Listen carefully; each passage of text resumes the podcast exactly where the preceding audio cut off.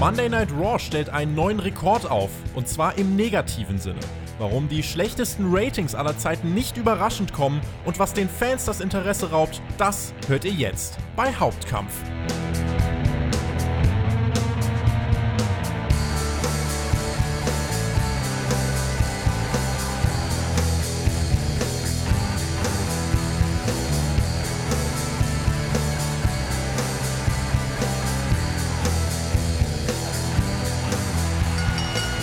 Was gibt's Besseres als WWE-Grundsatzdiskussion zum Jahresende? Wahrscheinlich eine ganze Menge, aber wir kommen nicht drum herum und müssen über das sprechen, was gerade beim Marktführer passiert. Auf Patreon habt ihr es zu eurem Top-Thema gewählt, also widmen wir uns dem auch heute in einer neuen Ausgabe von Hauptkampf, eurem Wrestling-Talk vom Spotfight Wrestling Podcast.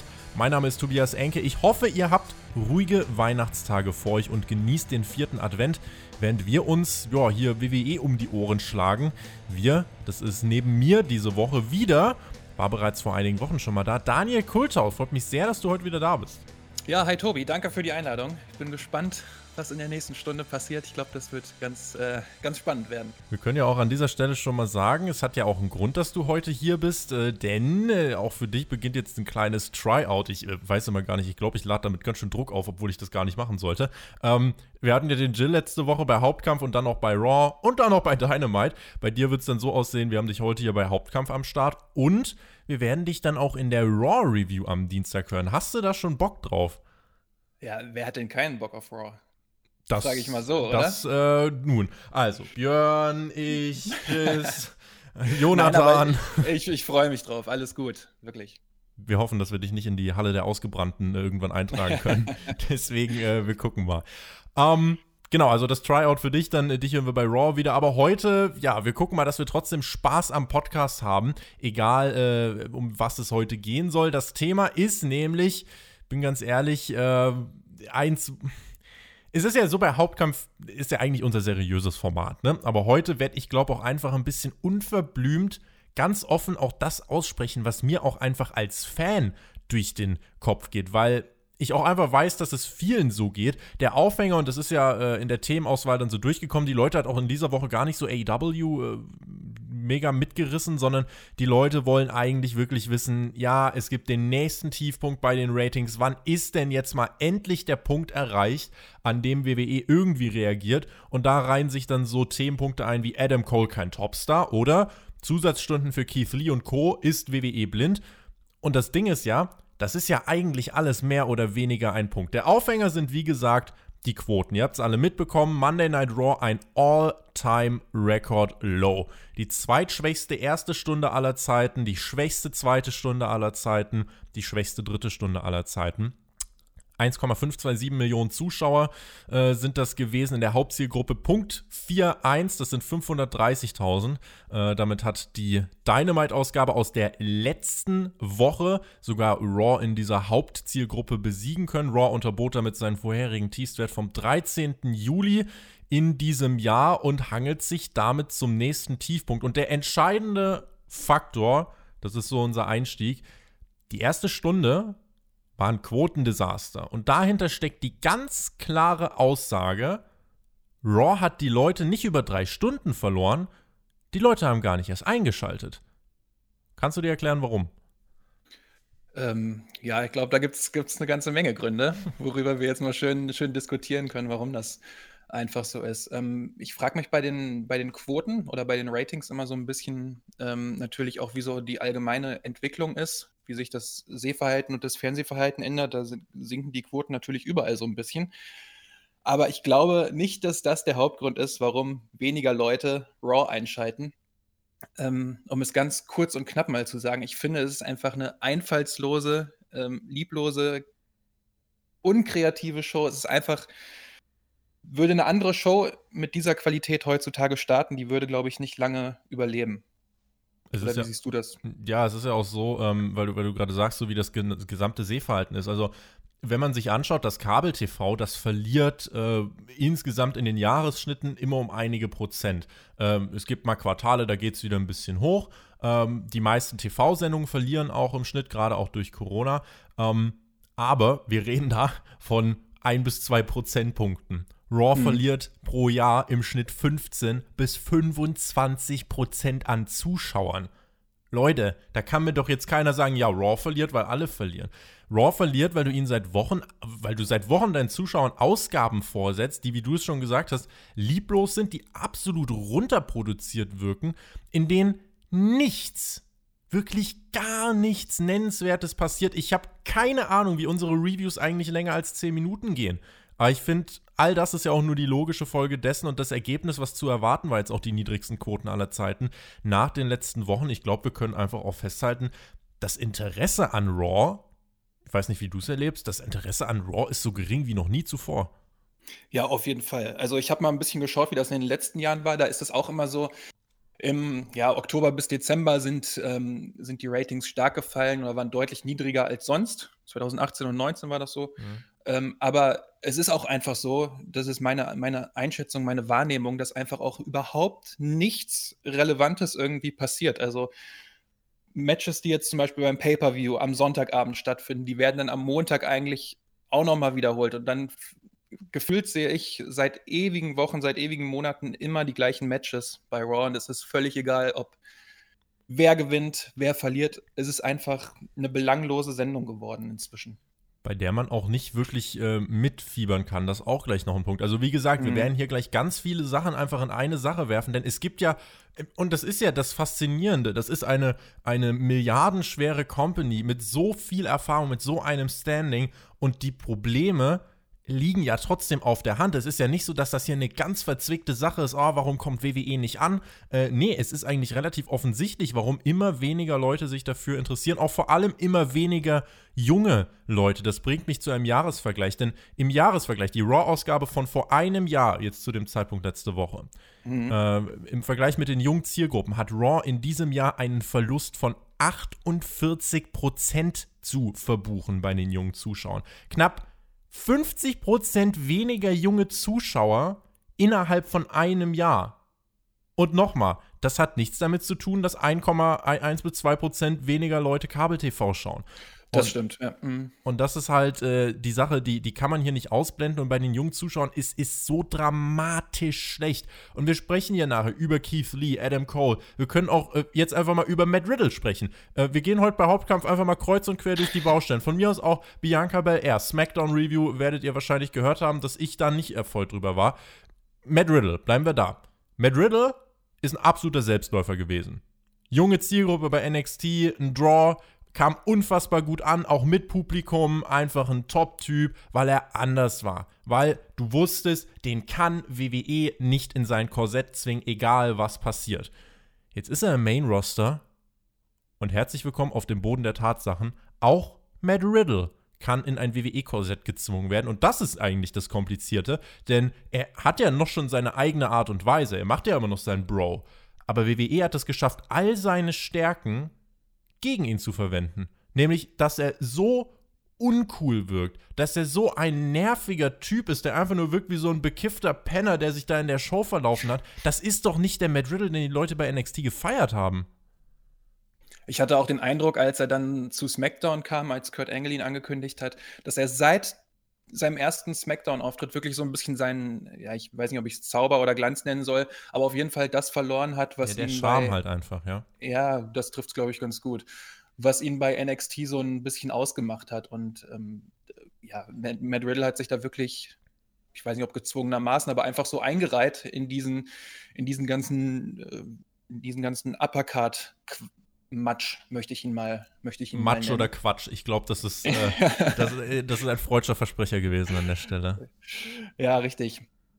Und ähm, es gab ja auch diese Ausgabe von äh, dieser Aussage, der nächste Versprecher von Vince McMahon, letzte oder vorletzte Woche, ich weiß es nicht mehr ganz genau, in dem er gesagt hat, er versteht das Gimmick von Matt Riddle jetzt nicht so, aber er findet ihn ganz lustig eigentlich. Ähm, und ich, das, das verstehe ich dann, dann einfach nicht wie man dann so mit Leuten, wie man das einfach, wie man sein eigenes Produkt nicht wirklich verstehen kann. Das, das fällt mir einfach schwer, weil wenn ich ein Chef von dieser riesigen Firma wäre, wäre ich doch wirklich daran interessiert, wirklich alles zu verstehen und das so ein bisschen, ja, ähm, besser fühlen zu können, was da eigentlich gerade abgeht und was auch die Zuschauer gerne sehen wollen. Ihr könnt uns gerne mal schreiben, äh, auch wenn ich eigentlich meine, da in der Mehrheitsmeinung zu sein. Äh, Matt Riddle, wie kam der bei euch im Main Roster an? Kanntet ihr ihn von NXT? Kennt ihr ihn jetzt erst seit dem Main Roster? Und wa was verbindet ihr mit dem Typen? Äh, es ist ja jetzt nicht so, das sollten wir ja auch dazu sagen, es ist jetzt nicht so, dass wir erwarten, dass Matt Riddle morgen World Champion wird. Das ist ja nicht die Sache. Aber du willst ja irgendwie so einen einzigartigen, coolen Charakter, gerade auch für die jungen Zuschauer, der einfach ein bisschen die Shows auflockert. Und äh, ein Matt Riddle, der da irgendwie äh, lustige Witze macht zu Big E, ey, du bist Bro E, das ist halt nicht cool. Also, und da, das ist halt, das ist der Humor eines 75 Jahre alten Mannes. Und äh, das müssen wir uns hier immer wieder vor Augen führen. Ist auch ein Punkt, den wir gleich noch aufmachen können. Wenn wir bei Matt Riddle sind und auch wenn wir jetzt so ein bisschen NXT angesprochen haben, ne?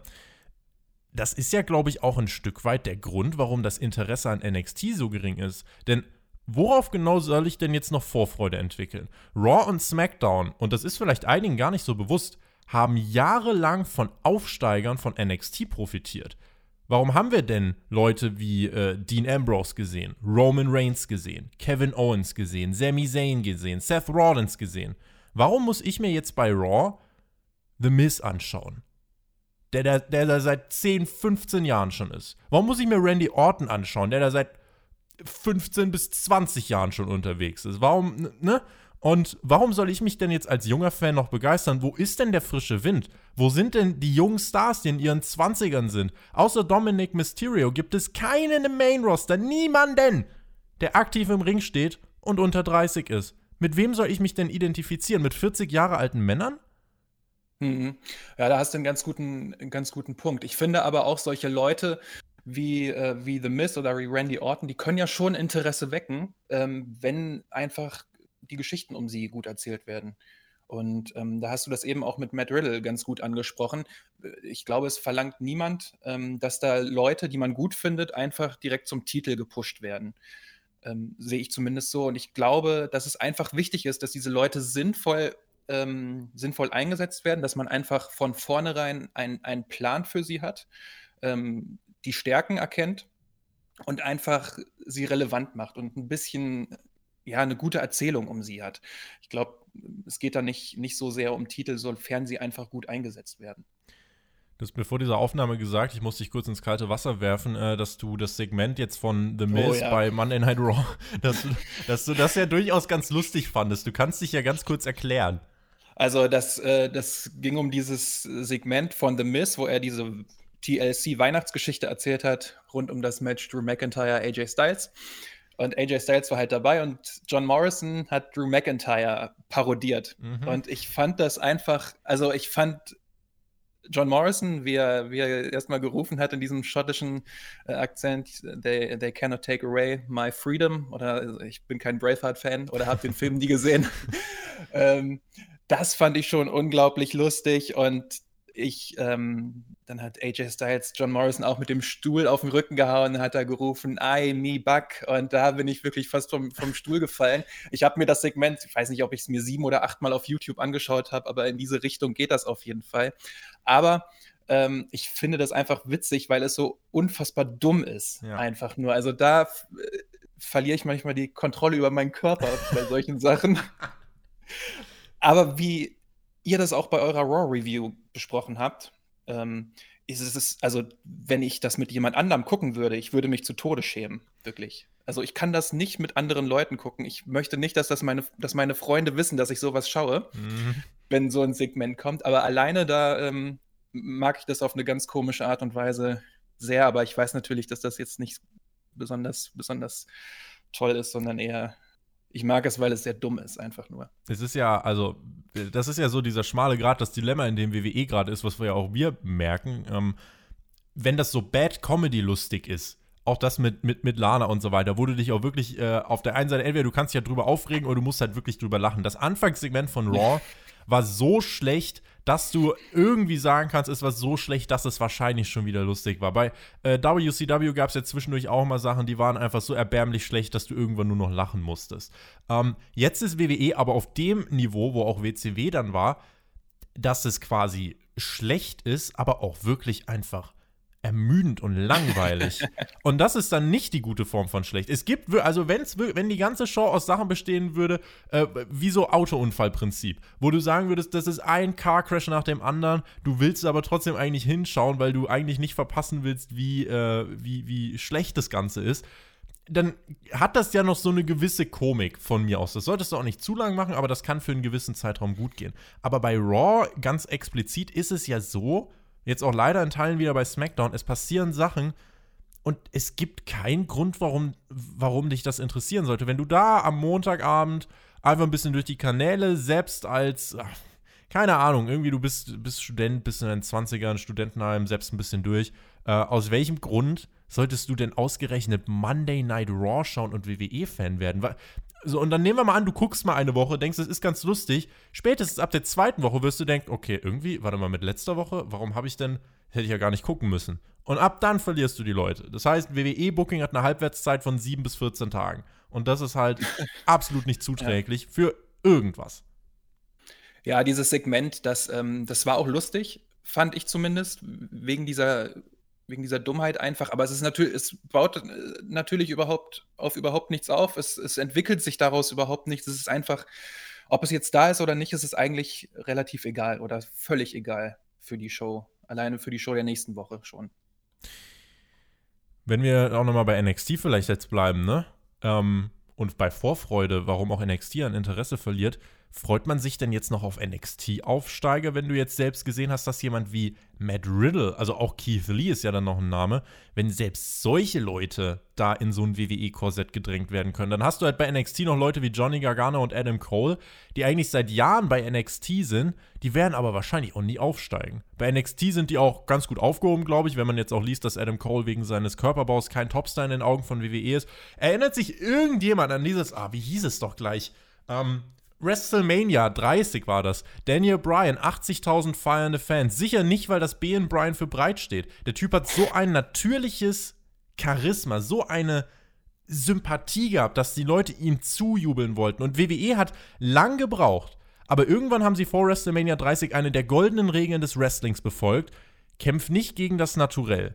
Das wird nämlich nicht funktionieren. Die Fans sind heute viel zu smart und damals hat man das eben nicht gemacht, während man heute regelmäßig gegen jedes Naturell kämpft. Gucken wir uns zum Beispiel Keith Lee an. Der Typ wurde jetzt wegen Sonderstunden ins Performance Center geschickt, weil er nicht wrestelt, wie WWE Big Mans Wrestling haben will, sondern weil seine Stärken waren, dass er ein crazy Cruiserweight war, der aber aussieht wie ein, wie ein Big Man. Das ist die Stärke, das hat ihn zum Star gemacht bei NXT, deswegen haben ihn die Leute dort gefeiert.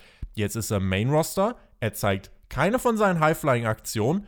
Wenn er sie mal zeigt, das eine Mal, dann ging sie schief, sagt Vince McMahon, ah, der muss Training machen. So, und jetzt haben wir ihn die ganze Zeit, wie er ein Shoulderblock nach dem nächsten zeigt, Selling, eine Powerbomb und das war's. Und das ist jetzt der neue, frische Wind von NXT, auf den ich mich jetzt noch freuen soll. Es ist halt einfach Bullshit.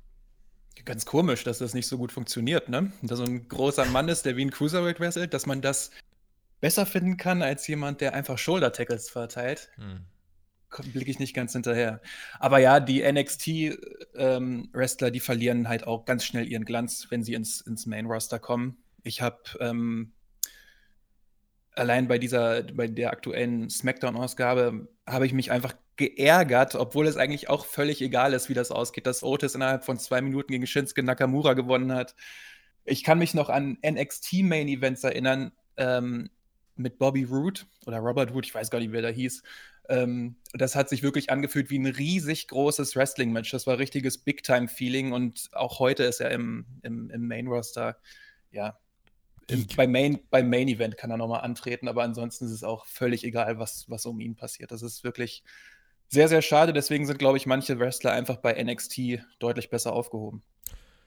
Ich hoffe dann noch vor allem, wenn bei NXT dann die Fans wieder da sind, dass dann auch das Produkt wirklich wieder abgeht. Das Ding ist halt trotzdem, äh, auch bei NXT war es ja dennoch so, klar, du hattest deine ein, zwei Pfeiler, aber auch da hattest du ja immer wieder neue Leute, die irgendwie nachgekommen sind. Die, äh, also NXT hatte seine stärkste Phase eigentlich, als man halt aus den Indies so die Adam Coles und so weiter dieser Welt rangeholt hat. Da war NXT dann richtig nice, weil dann hast du auch wirklich äh, mega Paarungen rausgehauen. Du hattest lange Fäden, die sich über viele Monate erstreckt haben, mit einer klaren Struktur, mit klaren Höhepunkten. Jetzt hast du bei NXT halt, ja, die Typen von vor vier, fünf Jahren und die haben halt immer noch ein paar Matches und gewinnen irgendwie jetzt auch zum dritten, vierten Mal dann halt ihre Titel. Aber es ist nicht mehr so dieses, äh, ja, weil das ist ja trotzdem das, wo, wo alle dann bei NXT immer gesagt haben: Boah, Adam Cole, so eine krasse Performance bei Takeover, der wird im Main Roster so abgehen. Mhm. Äh, so. Und jetzt sind wir an dem Punkt, wo wir sagen: Nee, wird er wahrscheinlich nicht. Und das ist halt echt traurig. Ja, bei NXT, da hast du schon äh, gesagt, die goldene Zeit ist jetzt schon ein paar Jahre, paar Jahre her.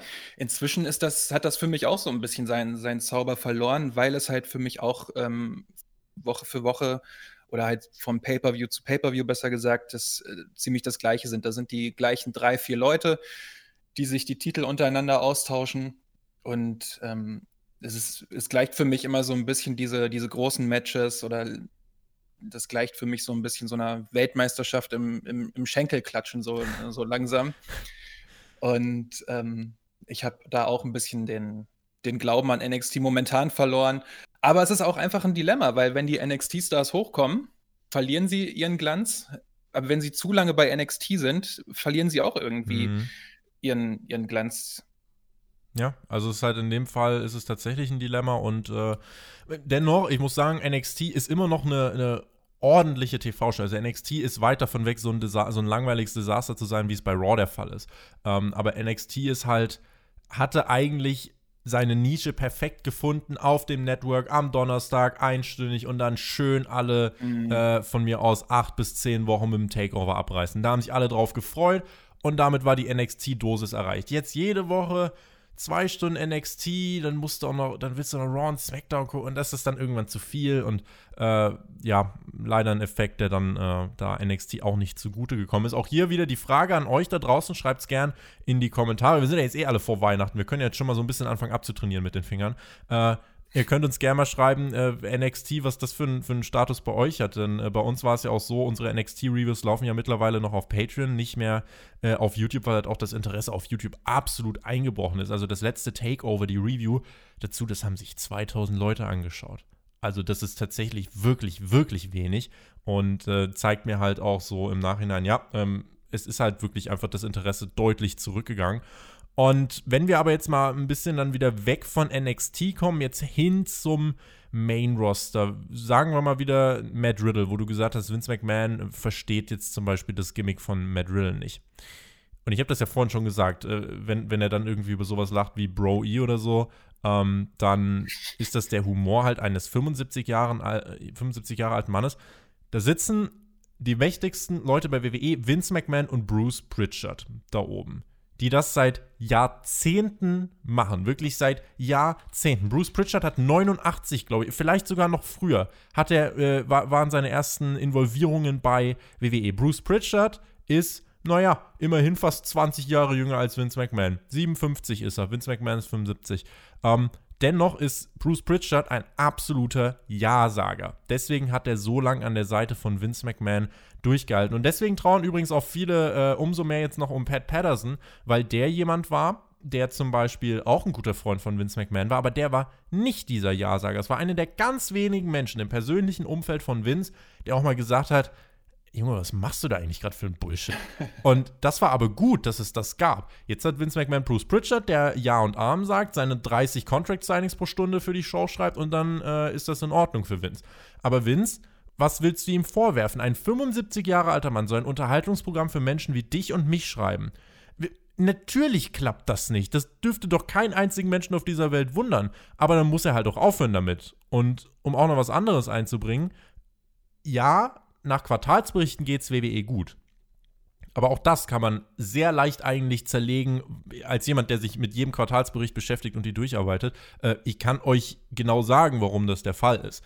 Ähm, wenn du in die Quartalsberichte reinschaust, ähm, Raw bekommt 240 Millionen an TV-Geldern pro Jahr. Und in Kombination mit SmackDown macht WWE da ein Milliardengeschäft, weil sie diese TV-Verträge abgeschlossen haben und sie kriegen das Geld ganz egal, wie die TV-Show ist. Und jetzt ist es zum Beispiel so, das USA Network hat ja gesagt, äh, jetzt nach Montag, äh, hallo, wir geben euch ganz schön viel Geld. Äh, warum ist denn, warum, warum schaltet denn da keiner mehr ein? Also keiner ist auch falsch, aber warum schalten da so wenige ein wie noch nie zuvor? Äh, zu Vertragsabschluss, glaube ich, ähm, als äh, dann die äh, Verträge dann so mit dem USA Network und Raw abgeschlossen worden sind, war Raw, glaube ich, schon irgendwie nur bei 2,8 Millionen, 2,7, 2,8 Millionen. Jetzt sind wir bei 1,5 Millionen. Also nur um, nur um das mal nochmal in die Perspektive zu bringen. Und Quartalsbericht gut und schön, aber wir müssen ja schon ein bisschen auf Sicht fahren. Ja, WWE hat bis 2023, 2024 diese Absicherung. Aber man wäre sehr gut beraten, wenn man lieber früher als später gegen diesen Abwärtstrend gegensteuert. Ja, auf jeden Fall, das ist richtig. Und ähm, was die Sache mit Vince McMahon angeht, es ist ja nichts, kein irgendwie großes, großes Geheimnis, was, was du da ansprichst. Es ist ja in jeder Firma einfach so ein bisschen so, dass es, ähm, dass man da auch Leute einfach braucht, die, die ein bisschen, die ein bisschen Kontra geben, die vielleicht auch mal eine andere Meinung haben, weil gerade durch diese verschiedenen Meinungen, glaube ich, ähm, dass da eine, eine ganze Menge entstehen kann. Und das scheint bei der WWE nicht gegeben zu sein. Ich weiß aber auch nicht, wie das, wie das da aussieht, ob ähm, wieder das Klima ist, ähm, ob man da einfach ein bisschen, bisschen Angst hat, ähm, eine andere Meinung ähm, zu sagen. Wie viel Macht Vince McMahon hat, ähm, ja, das ist, äh, ist ein schwerer Einblick für mich, aber ich glaube einfach, dass, dass da halt eine schlechte Stimmung einfach so ein bisschen herrscht und man sich wenig traut zu sagen. Bei Vince, wenn ich auch noch mal so ein bisschen überlege, ich glaube, der wird das halt auch erst verstehen, wenn es dann vielleicht auch wirklich zu spät ist. Eigentlich müsste jetzt jemand zu ihm gehen und müsste ihm sagen, okay, Vince, pass auf, wir verdienen gerade so viel Geld wie noch nie zuvor. Das liegt daran, dass wir richtig geile TV-Verträge abgeschlossen haben. Hast du mega gut gemacht. Boy, klatsch ein. Großartig. Aber, Problem. Wir kriegen jetzt noch richtig viel Geld. Dann kannst du ihm nochmal sagen, wie viele Zuschauer die verloren haben. Äh, wird er sagen, ja, aber wir sind doch immer noch großartig. dann kannst du ihm sagen, also, pass auf warum das so bedrohlich ist für uns in ein paar Jahren. Wir kriegen vom USA Network 240 Millionen und haben jetzt aber schlechtere Werte als eine andere Show, die kriegt 45 Millionen pro Jahr. Die laufen am Mittwoch. Diese AEW heißen die. Vielleicht hat Vince das schon mal gehört. Ich denke ja. Und ich weiß nicht, äh, was muss denn jetzt wirklich erst kommen? Müssen wirklich erst die Verhandlungen kommen? Muss wirklich erst der krasse Paukenschlag kommen in drei, vier Jahren, äh, dass das USA Network seine Konditionen bei WWE äh, deutlich verringert? Ähm, weil man sieht, okay, nee, warte mal, die andere Promotion schafft das ja mittlerweile auch. Wir sollten hier nach einem Jahr, das hätte nie im Leben dürfte das passieren, dass wir jetzt sagen können, AW hat es schon geschafft, Raw in der wichtigsten aller Zielgruppen zu schlagen. Und das ist eigentlich ein absolutes Novum. Dennoch ist genau das der Fall. Und äh, deswegen sage ich, WWE wäre gut beraten, lieber früher als später gegen diesen Abwärtstrend anzusteuern. Denn nehmen wir doch mal an, die Sachen halten sich jetzt so, wie sie sind. Dann sagen wir, dass AEW jetzt in der Pandemie es zum Beispiel geschafft hat, ähm, Zuschauer mindestens zu halten, zwischendurch jetzt sogar zweimal die besten Ratings äh, aufzustellen. Also AW hat äh, zweimal, ich glaube einmal war es dann im November und jetzt halt auch im Dezember, haben sie jeweils die Bestwerte für dieses Jahr aufgestellt, haben sogar die Millionen geknackt. Sagen wir mal, die halten sich da in dem Niveau. Aber sagen wir auch mal, Raw hält sich auf seinem Niveau und verliert jetzt schön pro Jahr noch 10, 20 Prozent Zuschauer. Wo sind wir denn dann in drei, vier Jahren? Und das ist eben das ganz Kritische. Und wenn man das mit ein bisschen Weitsicht sieht, das ist halt die Sache, auch wenn ich, wenn ich das mit Leuten auf Twitter, ich, da habe ich auch echt keine Energie mehr, das zu diskutieren. Es gibt halt, also ihr, man muss das nicht verstehen wollen, aber dann soll man bitte nicht mitdiskutieren. Es geht hier wirklich um Sachen, die jetzt nicht mit Booking-Entscheidungen direkt zu tun haben, sondern es geht um das viel größere Bild am Ende des Tages, was wirklich einfach äh, für, für das Wrestling-Business äh, hier von mir jetzt gerade skizziert werden soll. Es geht jetzt nicht darum, dass Bianca Belair bei SmackDown gegen Bailey verloren hat, ich mich drüber aufrege und Leute sagen, ah, Tobi, du hast nur WWE. Hier geht es mir gerade wirklich darum, klar zu machen, warum WWE da echt aufpassen muss. Und äh, auch wenn ich mich drüber aufrege, ich will am Ende des Tages ja, dass es dieser Company gut geht. Und ich rede ja so ausführlich und viel darüber, weil ich möchte, dass irgendwer kommt, der das versteht, der das Vince sagt, damit diese Company endlich wieder die Trendwende schafft, damit wir wieder mit Spaß über Wrestling reden können, mit Spaß über WWE reden können und eben nicht mit dem Fremdscham, den wir jetzt zum Beispiel mit diesem Miss-Segment dann bei Raw hatten. Die Weitsicht sehe ich aber absolut nicht bei Vince McMahon dass da irgend, ähm, dass er da irgendwas im Vorfeld in die Wege leitet. Ich glaube, da muss es echt schon ähm, ja, ganz, äh, ganz am Rand des Abgrunds sein, dass da irgendwas passieren könnte. Ich weiß ungefähr heute vor zwei Jahren, also jetzt nicht ganz genau heute, ja, aber ungefähr vor zwei Jahren war das ja so, da gab es ja diese, diesen Angle bei Raw oder mhm. dieses Segment, wo die Author uh, ne? Authority, Triple H, genau, ja, die, ja, ja. ja ähm, vors Publikum gelaufen sind, äh, gegangen sind und gesagt haben, we're gonna give you what you want. Und hast du da irgendwelche Änderungen mitbekommen seitdem? Ich erinnere mich noch ganz genau dann an die Wortlaute. From now on, you're in charge. You are the authority. We are gonna give you what you want. We are going to listen to you. Fresh people, fresh superstars, fresh matchups, fresh storylines. Und hier sind wir im Dezember 2020 und unterhalten uns darüber, wie Miz und Morrison äh, irgendeinen Quatsch bei, bei Raw im Opening-Segment machen. Wow. Wirklich wow. Und Miz ist übrigens der, der den Money in the Bank Koffer hat. Also das ist der ja. Future Prospect von WWE. Gratulation. Ja. Was ich aber ganz interessant eigentlich finde bei, bei WWE, ähm, die Ratings, die, die sind ja stark gesunken, aber seit Januar 2020, ich habe jetzt nur mal mir den YouTube-Kanal angeschaut von WWE, sind die, sind die Views halt wirklich extrem gestiegen dort. Ähm, allerdings auch nur bis in den September, also mal so von knapp 600 Millionen Views im Monat auf knapp 1,7 Milliarden ähm, Views im Monat. Knapp um das Dreifache. Seitdem sinkt es allerdings auch wieder. Mhm. Ähm, ist vielleicht auch mal ein ganz, ganz interessanter Aspekt, wenn man mal so schaut, wo man denn ähm, in Zukunft eigentlich, wo es in Zukunft hingehen könnte. Ne? Wenn wir auch in Richtung Zukunft gucken, ich denke dann immer an Nick Kahn, der ja gerade dabei ist, das Ganze, alles, was es so bei WWE gibt, versucht man da ja irgendwie äh, jetzt nicht zu verscherbeln, aber wirklich alles zu verkaufen an Streamingdiensten und hier noch eine Doku und da. Äh, das ist mhm. das, womit WWE auch weiter finanziell sich halten wird. Also wir dürfen uns nichts vormachen. Äh, WWE und Out of Business und so, äh, verabschiedet euch von dem Gedanken äh, für die nächsten fünf Jahre. Also selbst wenn die nächsten TV-Verträge nicht so krass wären, Vince wird da irgendwie einen großen, großen Bunker haben, wo ganz viel Geld drin ist und dann kann ihm das irgendwie noch halbwegs egal sein. Ähm, gibt es noch eine Saudi-Show mehr? Gibt es eben noch eine Saudi-Show mehr. Ähm, wahrscheinlich, oh Gott.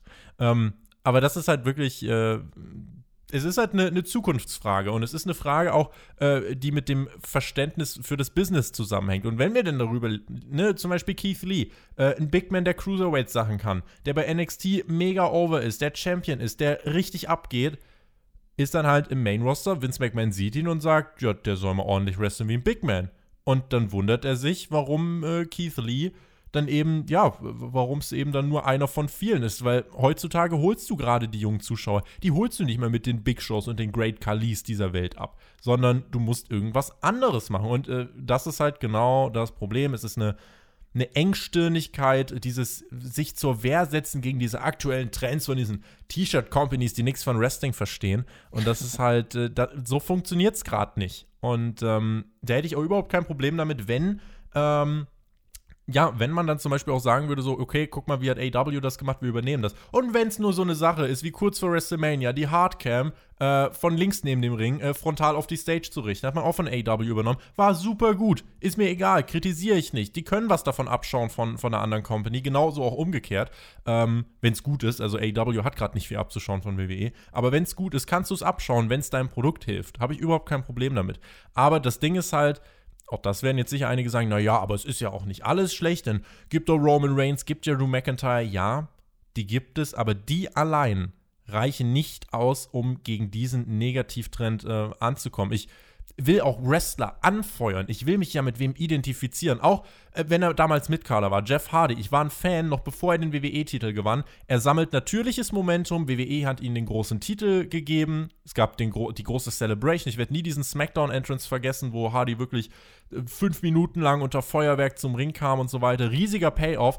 Und was sind denn heutzutage deine Payoffs? Lana, die aus dem Titelmatch beim Pay-Per-View genommen wird, was nur für Lana aufgebaut wurde Ricochet, der irgendwann Retribution beitreten muss und sich dann freikämpft und die Clown-Vereinigung zerschlägt.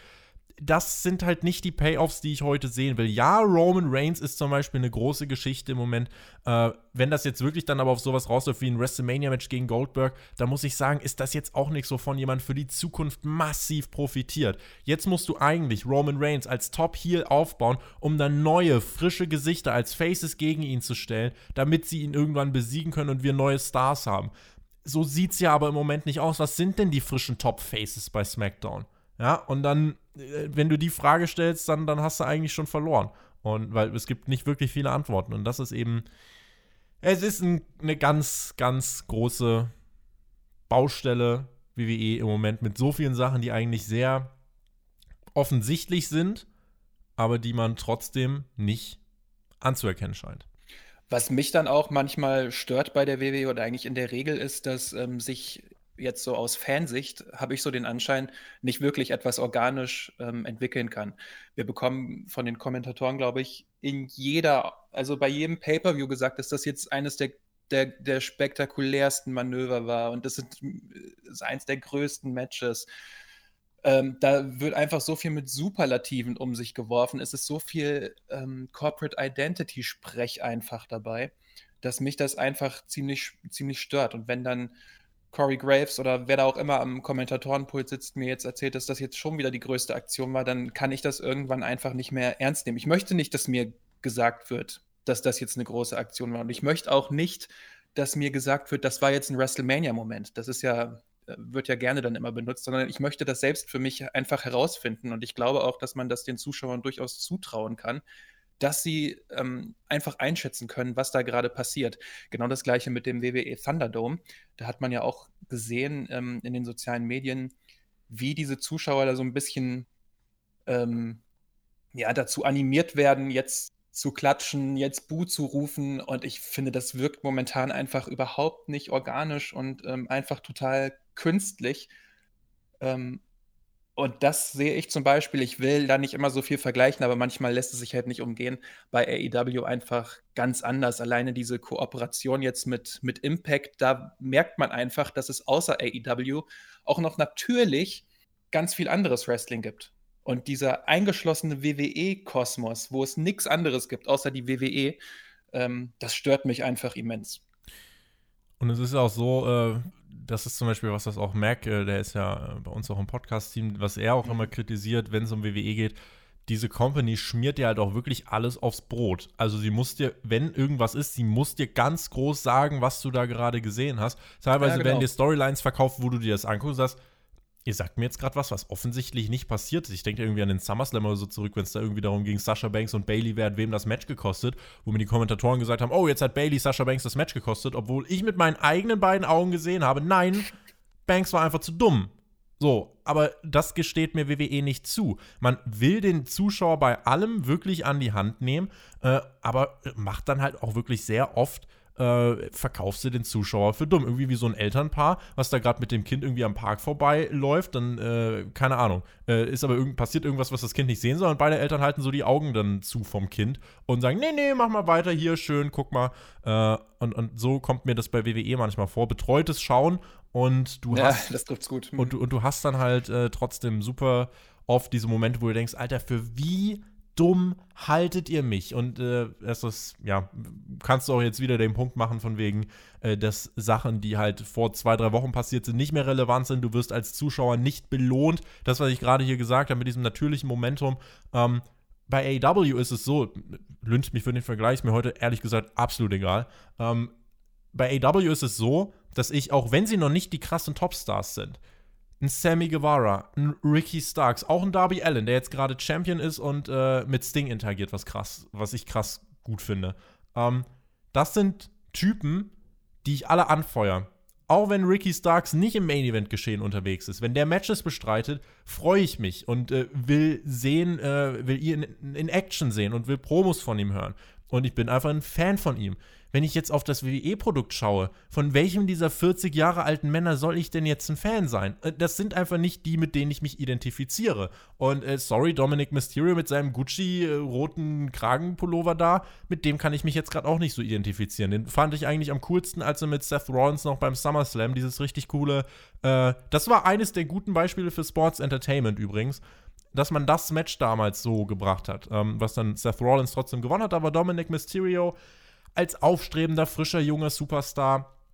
Das hat mir was gegeben. Aber das gibt es bei WWE so selten im Moment gerade wirklich wieder gar nicht. Und äh, während du es jetzt bei SmackDown eigentlich in den letzten Wochen und Monaten, da hattest du deine drei Storylines, da hattest du Seth Rollins gegen die Mysterios, da hattest du Sasha Banks und Bailey, die aber in wirklich also Windeseile dann durchgerusht wurden. Und dann hast du Roman Reigns, Jey Uso gegen X. Eigentlich nur Roman Reigns da als Aushängeschild. Und jetzt im Moment hast du halt wirklich Banks und Bailey ist vorbei. Wir haben jetzt Banks und Carmella, schönen Dank. Dann haben wir jetzt statt äh, Seth Rollins gegen Rey Mysterio, Baron Corbin gegen Rey Mysterio. Und oh, sorry, ganz kurz. Wo Baron Corbin immer wieder herkommt, ich verstehe es wirklich nicht. Das wollte ich nur kurz einwerfen. Das da, ist ganz ein, schrecklich. Darfst du einwerfen. Einer der, für mich, glaube ich, der überbewertetste Superstar, den ich jemals gesehen habe. Und ich sage ich sag das auch gerade in einigen Podcasts immer wieder. Weil äh, jetzt letztens zum Beispiel mal bei Raw vs. Nitro über einen, äh, eine Nitro-Ausgabe von äh, Mitte 96 gesprochen, wo Arn Anderson äh, und Ric Flair waren in der Fehde mit Steve Mongo McMichael und Kevin Green, mit zwei Footballspielern. Okay. Und, und, und dann hat äh, Arn Anderson halt gesagt, ey, Leute, wisst ihr was, ihr seid solche, ihr, ihr seid ihr kommt in unseren Sport. Mein Sohn ist so breit, dem passen eure scheiß Trikots nicht mal, äh, wo der wirklich dann auch, auch äh, Kampfansagen raushaut, mehr oder weniger. Ich habe damals den, äh, den Witz, äh, auf den ich gerade zu sprechen kommen wollte, war halt, äh, dass ich Arn Anderson, ich hätte ihm vielleicht, ich habe in der Review den lustigen, den lustigen Spruch gesagt, ja, vielleicht ist dein Sohn auch einfach ein bisschen breiter. Äh, ich habe dann aber zu Mac gesagt, okay, das würde ich ihm jetzt nicht ins Gesicht sagen. Vor Arn Anderson hätte ich als Pro-Wrestler schon massiven Respekt. Bei Baron Corbin würde er jetzt hier stehen, würde ich dir sagen, Boy, unabhängig von dir als Mensch und so weiter, im Ring hast du im Gegensatz zum restlichen Roster äh, wirklich äh, bist du auf so einem niedrigen Niveau und kriegst so viele Spots und bist so überbewertet. Das finde ich nicht gut. Das würde ich ihm auch ja, ins Gesicht sagen. Ja, ich glaube äh, ganz klar, ist bestimmt ein netter Mensch, Baron Corbin, aber wenn ich den einfach im, im Ring sehe, oder dann, dann weiß ich schon, es, es ist völlig egal, was da dann jetzt kram ich nach den Autoschlüsseln und gehe. Ja, so ungefähr, ja. Das ist halt nicht die Reaktion, die, die wir haben sollten. Ja. Das ist nicht die Reaktion, die wir haben sollten. Ich werde glücklicherweise für diese Reviews bezahlt, insofern kann ich das durchhalten, aber äh, Baron Corbin nachweislich kein Ratings-Draw.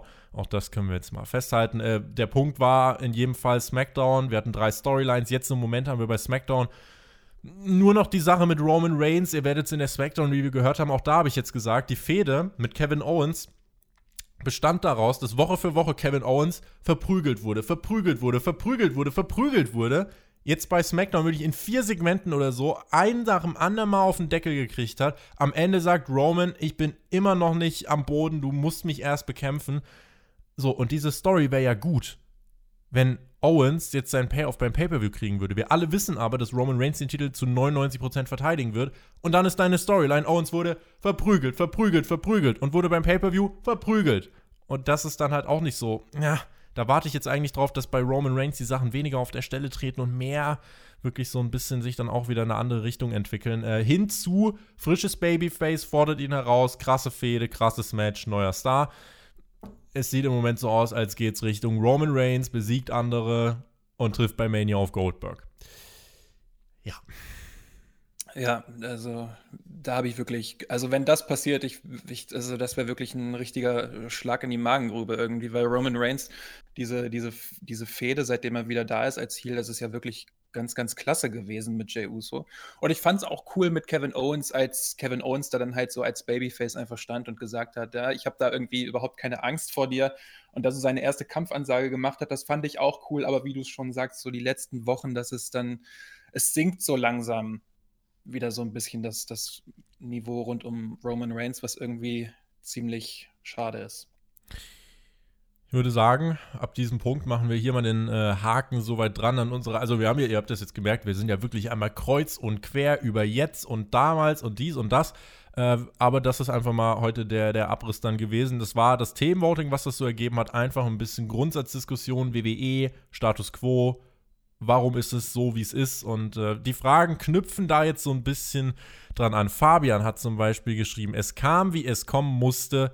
Endlich Ausrufezeichen. Raw mit dem schlechtesten Rating ever und AW zieht in der Hauptzielgruppe vorbei. Wacht die WWE jetzt auf? Ich denke nicht. Man wird jetzt versuchen, Cross, Carrying Cross nach oben zu ziehen und zu pushen, wie es geht. Aber allein macht äh, das die Storylines auch nicht besser.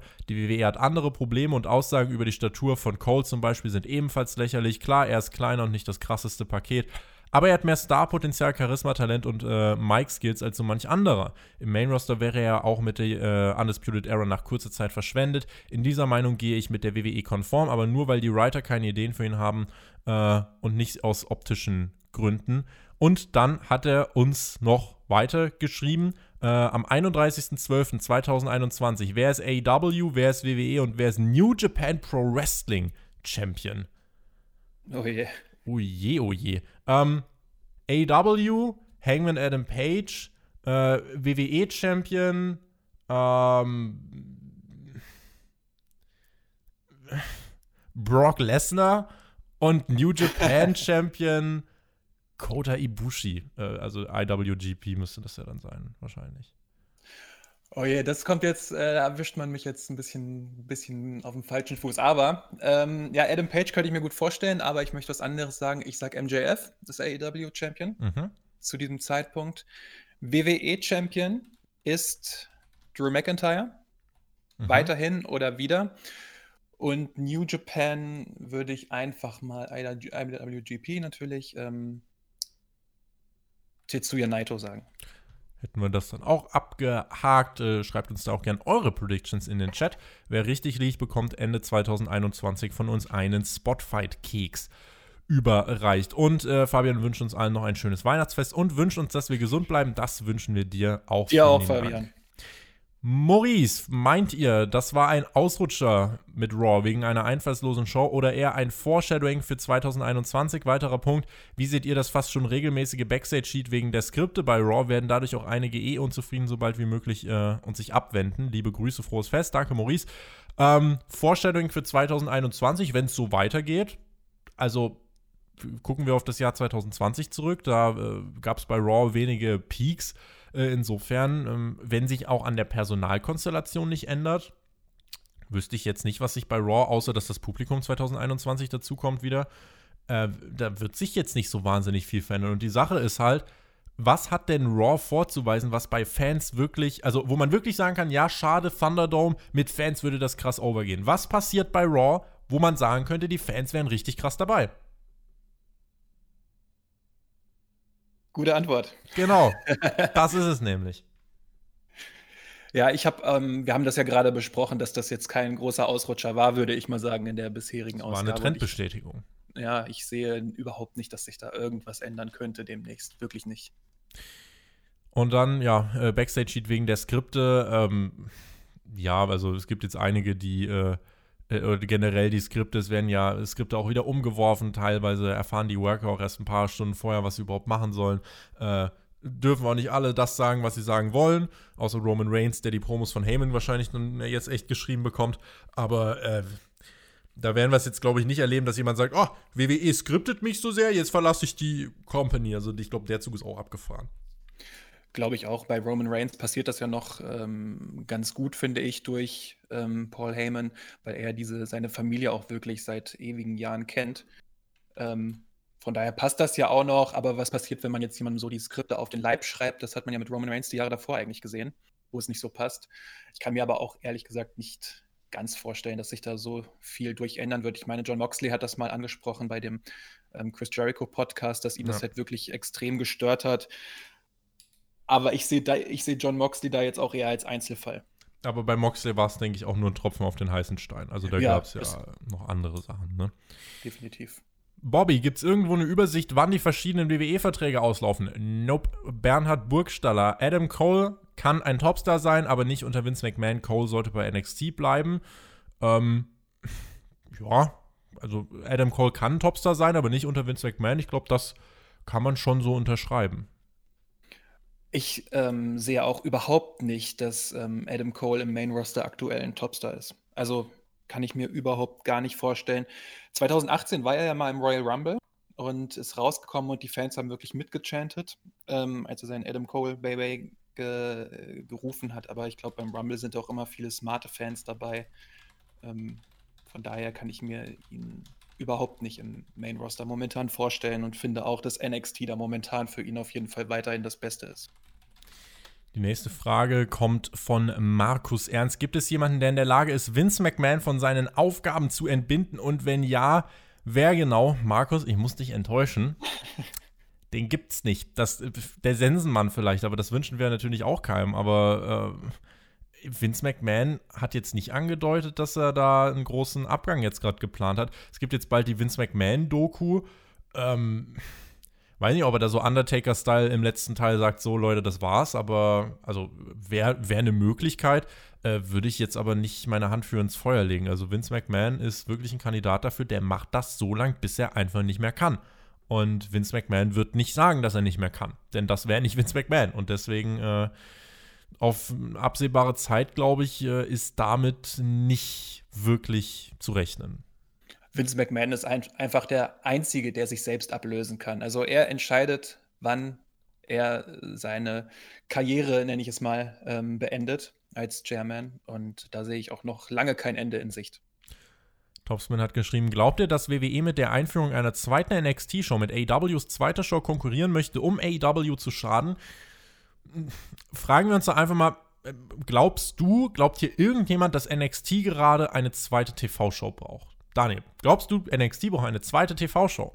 Bitte nicht. Also nein, überhaupt nicht. Ich, ich sehne mich momentan eher ein bisschen nach den einstündigen NXT-Shows von früher. Die waren nämlich richtig, richtig klasse, fand ich häufig. Und jetzt eine zweite Show ähm, kann ich mir überhaupt nicht vorstellen. Es, äh, also ich, es hieß, ich weiß jetzt nicht, wer dieses Zitat gesagt hat, es soll sowas wie ähm, NXT auf NXT sein. Ähm, und das sehe ich momentan überhaupt nicht. Es hat sich ja auch gezeigt, dass ähm, das NXT deutlich schwächer wird, zumindest meiner Meinung nach, wenn sie versuchen, mit irgendwem zu konkurrieren. Wenn sie jetzt eine zweite NXT-Show aufmachen, um mit einer eventuellen zweiten Show von AEW zu konkurrieren, kann ich mir nicht vorstellen, dass das dann ausgerechnet die Show ist, die richtig gut läuft. Überhaupt nicht. Deswegen würde ich auch sagen, äh, NXT ist halt ich habe das halt im, im September 2019 dann schon gesagt, als das alles bekannt wurde. AEW hatte seinen TV-Vertrag und dann hat NXT kurz vorher gesagt, ah, wir gehen übrigens auch ab Oktober live. Zwei Stunden USA Network, Mittwoch, exakt in Konkurrenz gegen Dynamite. Also äh, WWE, diejenigen in dem Fall, die ja das dann wirklich so provoziert haben, die das gestartet haben. Und ähm, jetzt, äh, es war halt dann für mich relativ ersichtlich, okay, äh, NXT müsste komplett anders als WWE sonst agieren und müsste zum Beispiel, eine der großen Stärken war, dass du immer sechs Wochen getaped hast und dadurch eine deutliche, äh, deutlich größere Kontinuität hattest als alle anderen Produkte. Und äh, das habe ich gesagt, das wird verloren gehen. Und sieh an, genau das ist verloren gegangen. Und damit ist auch das Interesse verloren gegangen. Denn auch die Aufsteiger sind äh, seltener geworden. Und selbst wenn jetzt jemand aufsteigt, äh, ne, das ist ja, damit schließt sich auch gewissermaßen der Kreis in diesem, in diesem Podcast. Selbst wenn jemand aufsteigt, es ist ja mittlerweile egal. Dieser Reiz von, guck mal, wie groß der Main Roster werden könnte, wenn selbst ein Matt Riddle so verwässert werden kann von WWE. Wen, wen sollen sie denn dann äh, was ist der Name, bei dem jemand sagt, nee, den kann man nicht, äh, der, der kann im Main-Roster nicht schief laufen. Klar gibt es Leute wie Karrion Cross, wo ihr sagt, ja, der, der hat einen krassen Look und so weiter und so fort. Karrion Cross ist halt jetzt nicht der, der absolute Mega-Wrestler und das ist halt so dann auch die Sache, wie weit wird ihn der Look allein bringen, äh, bis da auch irgendwann, wenn die Fans wieder da sind. Das ist dann so die Sache, da wird WWE dann merken, hm, Jetzt sind die Fans wieder da, die buhen den dann aus, wenn, wenn er irgendwie in Spots gepusht wird, in die er nicht reingehört, so Roman Reigns-like, dann werden die Leute wieder ausbuhen. Übrigens auch bezeichnend, weil du vorhin den Thunderdome auch angesprochen hast, ne? Warum mag mhm. WWE denn den Thunderdome so? Da hieß es, WWE fühlt sich zum ersten Mal richtig wohl, weil man das hat, was man seit Jahren wollte: Kontrolle. Du kannst mhm. sagen, ich drücke hier auf den Knopf und dann chanten die Leute bei den Street Profits, we want the smoke, we want the smoke. Das ja. möchte WWE. Die, so. Aber so funktioniert das eben nicht mehr, äh, dass du genau steuern kannst, was ist over, was nicht. Nicht das Naturell bekämpfen, genau das wird WWE aber weitermachen. Das letzte Mal, als sie es nicht gemacht haben, das war eben bei Daniel Bryan, haben sie einen riesigen Mania-Moment kreiert. Nun sind wir hier ein paar Jahre später, sechs, sieben Jahre später und müssen sagen, ähm, ja, diese großen Momente sind äh, immer rarer gesät, ne? Auf jeden Fall, ja. Damit, Freunde der Sonne, würde ich sagen, das ist eine Hauptkampfausgabe, die, äh, ja, wir müssen sie nicht künstlich auf eine Stunde strecken. Mit den 55 Minuten, glaube ich, kommt ihr auch gut klar. Und äh, wünsche euch an dieser Stelle auf jeden Fall einen schönen vierten Advent und hoffe, ihr kommt gut und äh, vor allem ja, entspannt in die Weihnachtstage. Bleibt gesund, das kann ich auch auf jeden Fall nur so zurückgeben und ähm, wünsche allen äh, eine besinnliche Weihnachtszeit. Wir sind trotzdem mit den Podcasts weiter für euch am Start. Also dich hören wir auf jeden Fall in der Raw Review jetzt am Dienstag. die äh, NXT-Review auf Patreon wird kommen. Sorry nochmal da an alle, äh, dass das letzte Woche leider nicht geklappt hat. Wir sind wirklich am absoluten Limit äh, und äh, haben versucht, es zu vermeiden. Es hat leider nicht geklappt. Und ansonsten nächste Woche dann äh, Hauptkampf in der Pause. Das kann ich schon mal ankündigen. Äh, wir sind dann erst wieder in zwei Wochen am Start. Das müsste dann der 3. Januar sein. Genau, das heißt Hauptkampf dann jetzt in der kleinen Winterpause bis 2021. Das heißt, wer nur dieses Format hört, dem wünsche ich an dieser Stelle auch noch einen guten Rutsch in ein hoffentlich besseres Jahr 2029, in dem dennoch gilt, GW, genießt Wrestling. Daniel hat die Schlussworte. Macht's gut. Auf Wiedersehen. Tschüss. Ja, vielen Dank, Tobi, für die Einladung nochmal und ich wünsche euch natürlich auch allen einen schönen vierten Advent, schöne Weihnachten, guten Rutsch ins neue Jahr und ganz wichtig, hoffentlich ganz viel Spaß heute Abend bei TLC.